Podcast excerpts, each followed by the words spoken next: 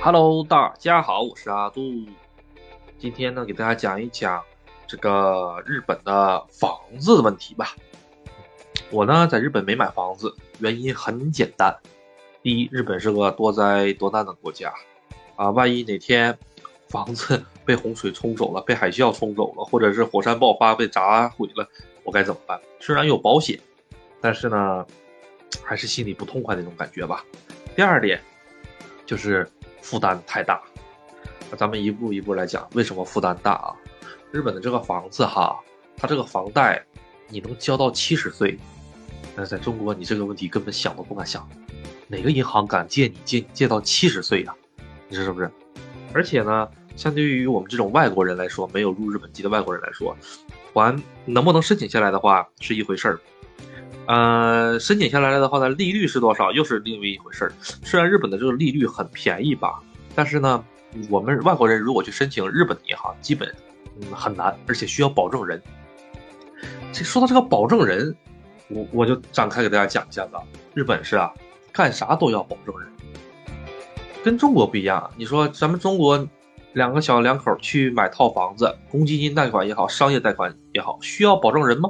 这个我暂时没有听到过，因为我在国内公积金贷款买过一套房子，没有保证人，也不需要保证人，只要你是中国人就 OK，就能够你交满足了一些条件呐什么就 OK 了。但日本呢，什么都要保证人，从买房子要保证人吧，那个租房子也要保证人，是吧？还有呢，就是找工作，现在找工作都需要保证人，想象不到吧？哎，你说我现在没有钱，我才去找工作，我为什么找工作还要找个保证人，保证我能完成这个工作吗？这个就匪夷所思。这件呢是个真事儿，不是我阿杜吹啊。我有个朋友啊，他就在我们村里，他最近呢准备是要呃向大城市跑。他上大城市呢，这个亲店好像是一个卖奢侈品那种类型的，那店里东西价格都不菲吧。再加上你是个外国人，还怕你进了店之后。搞一些小动作，但是我觉得吧，他日本人设的这些坎儿吧，设的这一道一道一道又要保证人什么的，说实话，他就是不想要你，你说对不对？他如果想要你的话，他会设这么多吗？啊，咱们再退回一步讲，假如说他是想要你，但是他必须得有这个程序，只能说一句，日本人心胸太狭隘，干啥都要保证人。嗯，我以前看过一些日本的节目。就是不知道大家有没有看过，就是，呃，两口子，啊，然后呢，去贷款买了一栋房，日本人啊，需要保证人，保证人呢就填写了他们家亲戚，这会儿呢两口子还不上，还不起这个房贷了，哎，然后呢，然后那个跑了，跑了之后吧，这个保证人呢他就得还，保证人呢他根本还不起，因为他自己家还有还有房贷，根本还不起，没办法。哎，之后跳楼自杀了，这个事情我就觉得，这个日本这个社会太压抑。对，不不光这方面，他需要保证人哈。呃，你买车吧，只要涉及到贷款，都需要保证人。他还有一种呢，假如说你实在实在实在找不到保证人，租房子的时候哈，实在实在实在找不着保证人怎么办？还有保证公司。哎，这个就很奇怪哈。哎，这东西在中国就没有。据我所知啊，没有，可能有啊，但是我这个层次太低，可能接触可能接触不到。日本人呢，他这个保证公司呢，是给一些经济实力弱，并且呢，呃，没有什么保证人的人呢，来提供租房子时候需要保证人的这个业务。比如说，你我去租房子，帮那个人业务员问你，你要租房子，你有保证人吗？我没有保证人啊，啊。你要没有保证人的话，那就找个保证人公司吧。保证人公司是什么？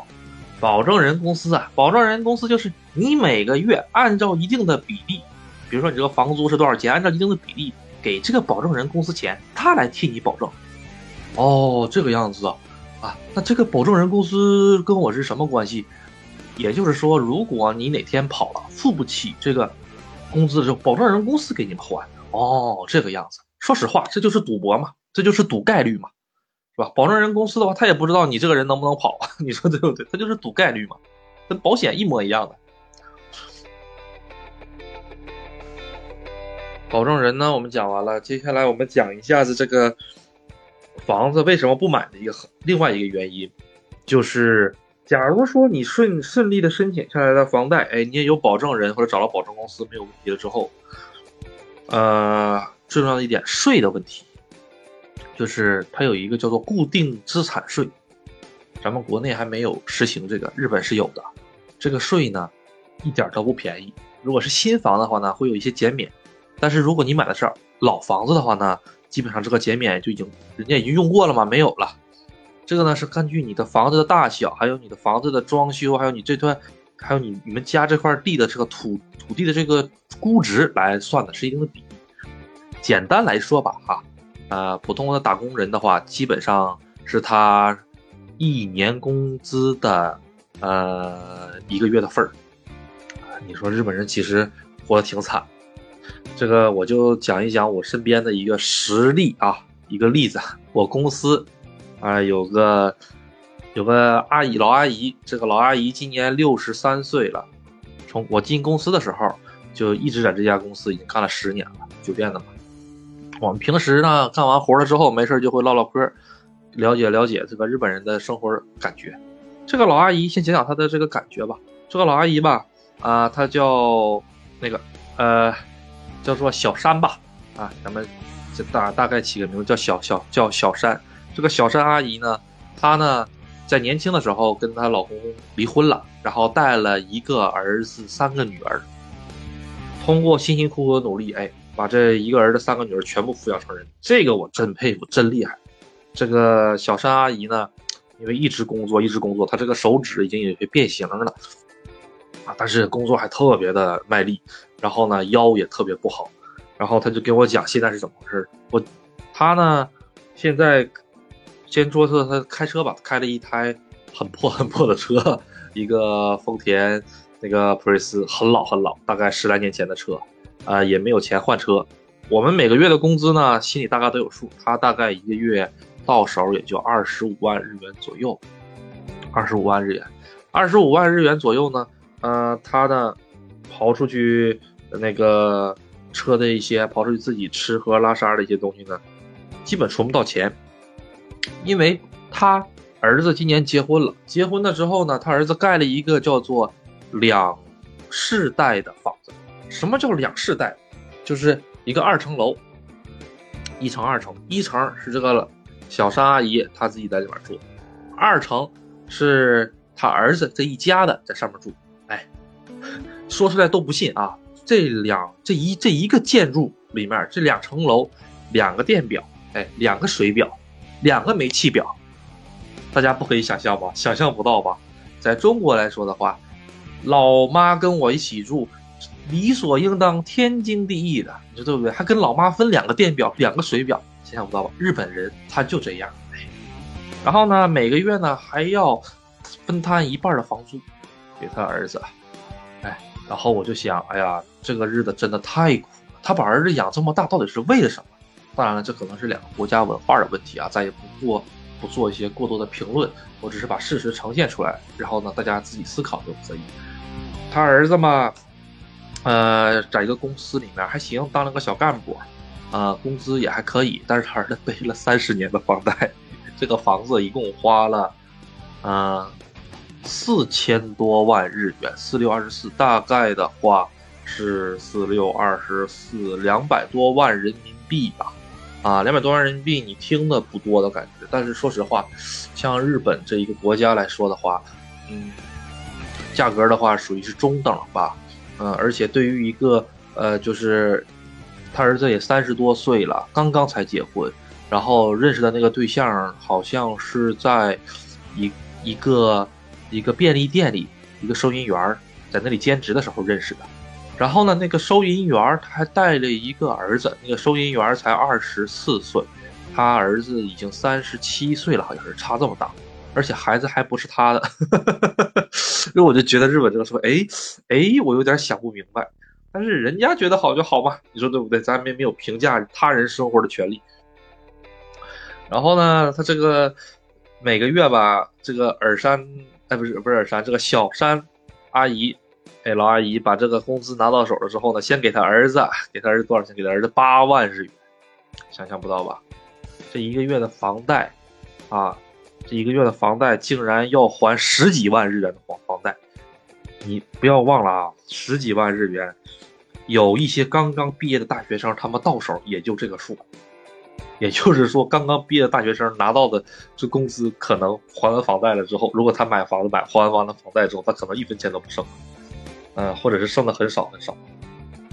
嗯，然后呢，还有车，你还得加油吧，然后呢，你还得自己吃喝拉撒，因为他跟他儿子完全是分开的，他俩没有任何生活上的交际，自己做自己吃，哎，过年过节的时候啊，大家一起吃吃而已。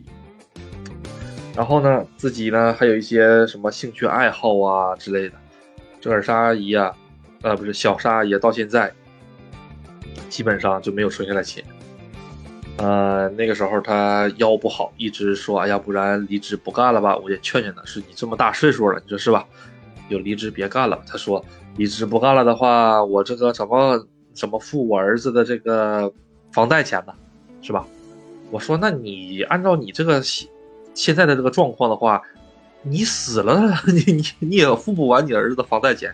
他说是啊，只能走一步看一步。真到他死的时候呢，他还有一个死亡保险啊，到时候用死亡保险再来还。就觉得日本人这一辈子活的啊，太憋屈了，真的被房贷压一辈子。听到这个事情之后，我是更加不愿意那个在日本买房子了。因为他活生生的就是一个镣铐，把你拴住了，你到哪儿也去不了。然后呢，你这个房子卖吧，日本和中国还不一样，日本它有特别完善的这个二手房和新房的这个销售系统。你不就是你想通过呃炒房来实行这个快速发家致富是不可能的，因为你增值的这个部分确实是有增值。但是这个增值部分是要交税的，而且税特别特别特别的高，都是一刀砍一刀砍的，一半一半的砍，拦腰砍的税。所以到手之后呢，哪怕你最后是挣了那么一点点，但是跟你的投入和产出是不成正比的。好家伙，我这投入了四千多万日元，就给我挣个五十万，挣个四十万日元，听的好像很长，听的好像很多的样子，但实际上中间的损耗啊、过户费啊、乱七八糟很多很多的。所以说根本不合适的，嗯，反正是也现在嘛，也有很多华人嘛，就是被房子套牢了。但是吧，日本的最近的经济条件，就经济的这个感觉还是还可以，还不算太糟。所以吧，日本的话呢，假如说你真的买了房子的话，还有一点就是自然灾害。我记得去年的七八月份的时候。呃，静冈县的热海市，呃，很有名的一个地方叫阿达米，那个地方发生了泥石流灾害。泥石流灾害呀，这个半边山啪倒了下来，这个房子呀，这一片房子全没了。你说你买这个房子亏不亏？而且吧，你这个房子清理的话呢，呃，就就是花的钱呢，你还要需要自己掏。像日本是这个样子，假如说你家你爷爷你妈妈给你留了一个房子。好，没问题，你可以继承，但是继承的时候你需要交税，这个遗产税是很高很高的。有很多年轻人呐，就是我好不容易现在养我自己，养我自己这个小家呀，我就已经很很吃力，很吃力了。我已经背了三十年的房贷了，突然间又让我交一年两年的工资的这个这种感觉的这种遗产税，我根本交不起啊。这时候怎么办呢？申请放弃。哎，申请放弃了之后呢，这个土地、这个房子就归日本政府国有了。国有了之后呢，如果能卖就卖，卖不出去的话呢，就进行这个叫做这个就是什么呢？就是一种招入计划。那你来住我这个房子啊？OK，我不要那个房租，但是呢，你需要在我这里住满多久？为什么会有这个政策呢？因为第一点，人口少了少少少子化嘛，人少，话说就是到处吸引人才嘛。为什么吸引人呢？因为日本又牵扯出来一个叫做人头税，叫做住民税的一个东西。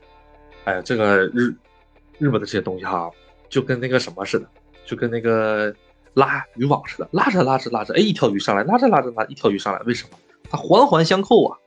就说到人头税，人头税这个东西哈，是日本特有的一个东西。你只要是个人。哎，你只要有份收入，啊，如果太穷的，他会给你一些减免；你只要有份还 OK 的收入，话你就会被征税。征税的金额大概是多少呢？大概是按照你工资的，我算一下，大你如果每个月你的年收入大概在四百万日元的话，啊，四六二十四，大概是二十多万日人民币一年，你每个月就要被收将近九百块钱。八八百到九百块钱的税，这个税它还不是消费税，消费税的时候在你工资已经扣掉了，这是另一个税叫人头税，啊，我这人头税是我自己的理解，它的正经叫做住民税，就是你作为这个地方的常住民、常住人口，你需要缴纳这个税，这个钱呢是给当当地政府的，当地政府啊修个幼儿园呐，修个这个修个那个都是来这个地方的钱，所以呢，它也是为了吸引人嘛，吸引人了之后给他交税嘛，捣鼓这些东西的。还有一种情况呢，就是假如说，哎，我是一个上班族，哎，房贷背着我的名儿，我还有二十五年房贷，突然间上班的时候啊，一下子过去了，哎，驾鹤西去了，这个时候怎么办呢？如果你入了这个生命保险的话，或者是他有房屋里面他有他有一项保险，就是如果这个偿还人去世了，这个钱就不用还了。哎，这点是不是听着也很稀奇呀？因为是这个人如果去世的话，他的人寿这保险这一方面就给他补掉，就给他冲掉这个这个房贷了。还有一个这个这种情况，但是所以说日本说实话啊，也有很多就是真的不行不行不行的活不下去了的人了。哎，到时候想办法给他家里人弄套房子，然后自己再哎哎一下子哎这个钱就有了，这个房子就有了。这也算是一种社会漏洞，但是这个社会漏洞的代价就是一条人命。普通的日本住宅呢，分为几种，比如说我想自己买，我有两种选择，一种是一户建，就是咱们中国人理解的那种小别墅，哎，独门独院的两层小楼的，这个叫一户建；另一种呢就是公寓。在日本呢，跟中国不一样，中国是像这种独门独院的是贵的，哎，公寓便宜。相反，日本是正好相反，日本是公寓那个贵，独门独院的便宜。当然也分一些特殊地段，刨除在外啊，比如说是城市最中心的那种独门独院。呃，为什么呢？因为日本吧，独门独院的话，它基本上地方都比较偏，它不会建在市中心，都是很偏很偏的。比如说，特别都都到了郊区五环六环外了，这么一大片全部都是居民地，全都是独门独院。然后呢，如但是你如果是住这种公寓的呢，它可能是在市中心或者很挨着车站，啊，它也是特别高层的这样的。对于这个日本的房地产这一方面呢，我也是比较浅浅的有一些了解，发表了一些关于我个人的意见。如果呢某些大咖或者专门做对日房产的，千万不要怼我啊。谢谢大家的支持。